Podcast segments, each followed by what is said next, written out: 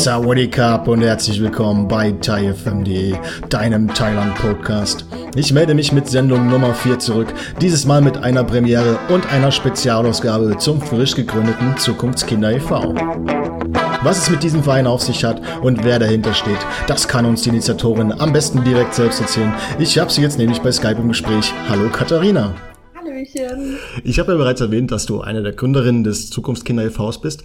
Vielleicht kannst du dich den Hörern kurz vorstellen und erzählen, wie du das erste Mal nach Thailand kamst. Genau, also ich bin 20 Jahre alt, komme aus Hessen, Wiesbaden und äh, habe dann dort mein Abitur auch gemacht 2014 und wollte dann so ein bisschen die Welt entdecken aus meinem kleinen Kaff raus und wollte auf jeden Fall was Soziales machen und habe mir dann bin halt über die Organisation Travel Works ähm, nach Thailand gekommen in das Kinderheim. Ja, das war eher so spontan. Was hast du da genau gemacht? War das Freiwilligenarbeit oder?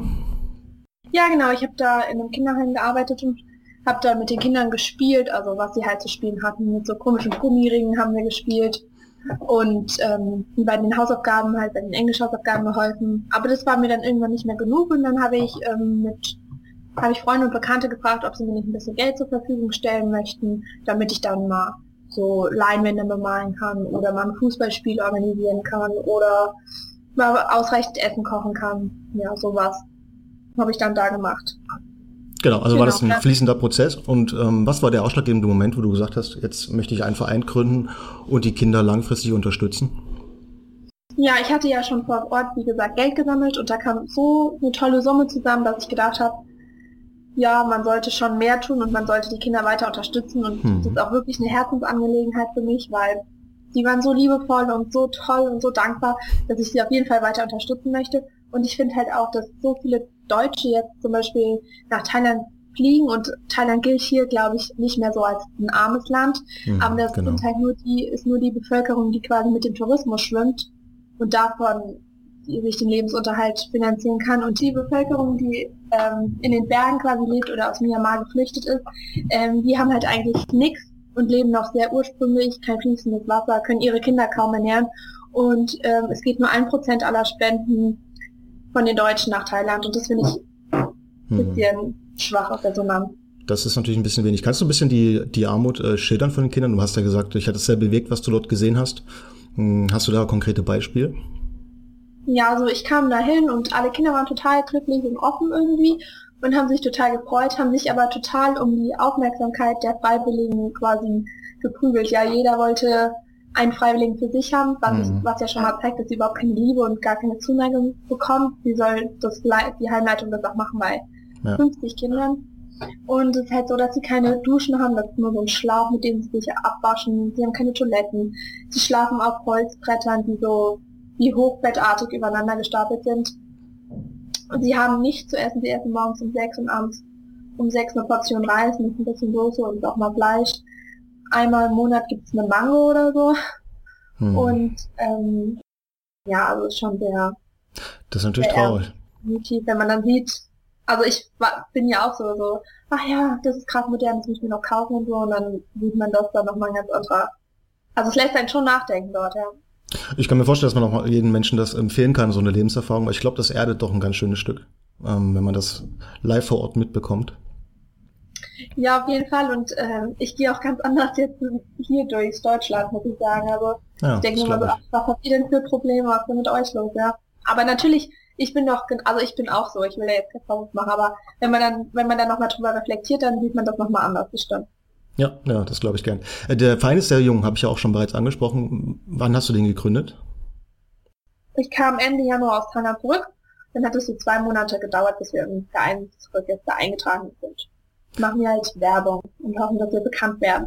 Ja, genau. Ja, das hoffen wir alle, weil das ist natürlich auch sehr ehrenwert und ja, dass möglichst viel Geld für die Kinder zusammenkommt. Was wurde denn schon erreicht? Gab es denn schon Spenden und konnte schon was realisiert werden? Ja, also von den jetzigen Spenden vom Verein her haben wir, finanzieren wir die Bäder, also die neu gebauten Bäder für die Kinder. Mhm. Und die würden gerne eine Wasserpumpe ähm, kaufen, damit sie einfach nicht mehr runter zum See laufen müssen und die einmal hoch zum Kinderheim schleppen müssen. Was uns auch wichtig ist, dass wir Betten für die Kinder kaufen, also Matratzen. Und ja, das sind erstmal so jetzt die ersten Ziele, die wir haben. Und natürlich sind wir immer da, wenn Schuhe oder Klamotten gekauft werden müssen. Gibt es auch langfristig Ziele, die ihr euch gesteckt habt? Größere Bauarbeiten oder ja, eine größere Vision, was aus dem Kinderheim werden soll? Ja, also wir würden halt gerne den Kindern Mittagessen finanzieren können, dass sie sich dann in der Schule das kaufen können.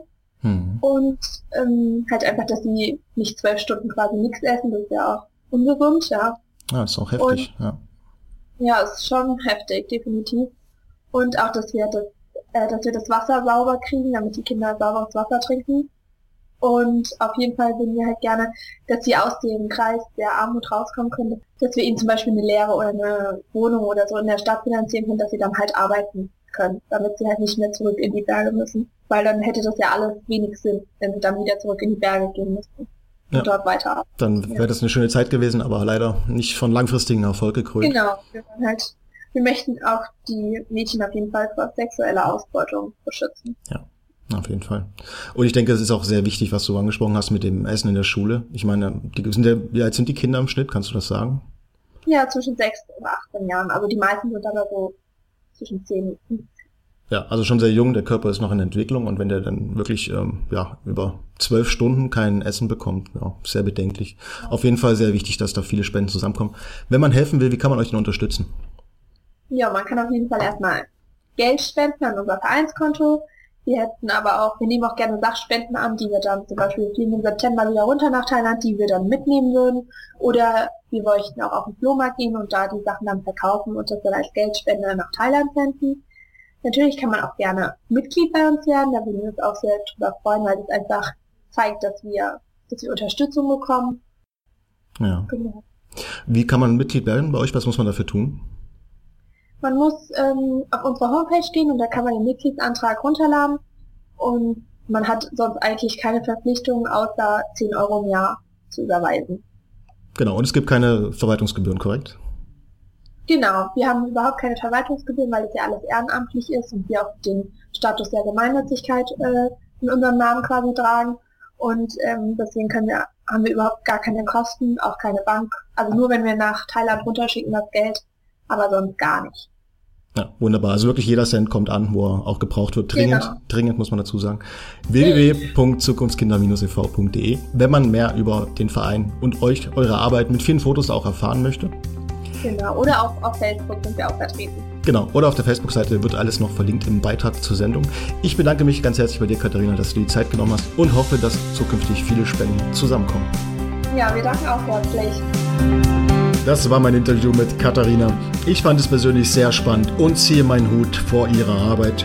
Mein Mitgliedsantrag ist bereits unterschrieben beim Verein eingetroffen und vielleicht möchtest ja auch du etwas Gutes tun und den Zukunftskinder e.V. bei seiner Arbeit unterstützen. Sachspenden wie Spielzeug oder Altersbedarf sind neben finanziellen Hilfen mehr als nur willkommen und werden überaus dankend angenommen. Wenn es sich organisieren lässt, dann mache ich mir Ende des Jahres auch selbst vor Ort ein Bild und werde versuchen, meinen Teil künftig beizutragen. Ich bedanke mich bei dir fürs Zuhören, dass du nicht beim Hören eingeschlafen bist und natürlich ganz herzlich für deine Unterstützung des Zukunftskinder e.V.s. Das war das erste Interview bei TIFM.de und ich hoffe, es hat dir gefallen. Bis zur nächsten Sendung wünsche ich dir alles Gute. Take care, Sawadee Cup und bis bald.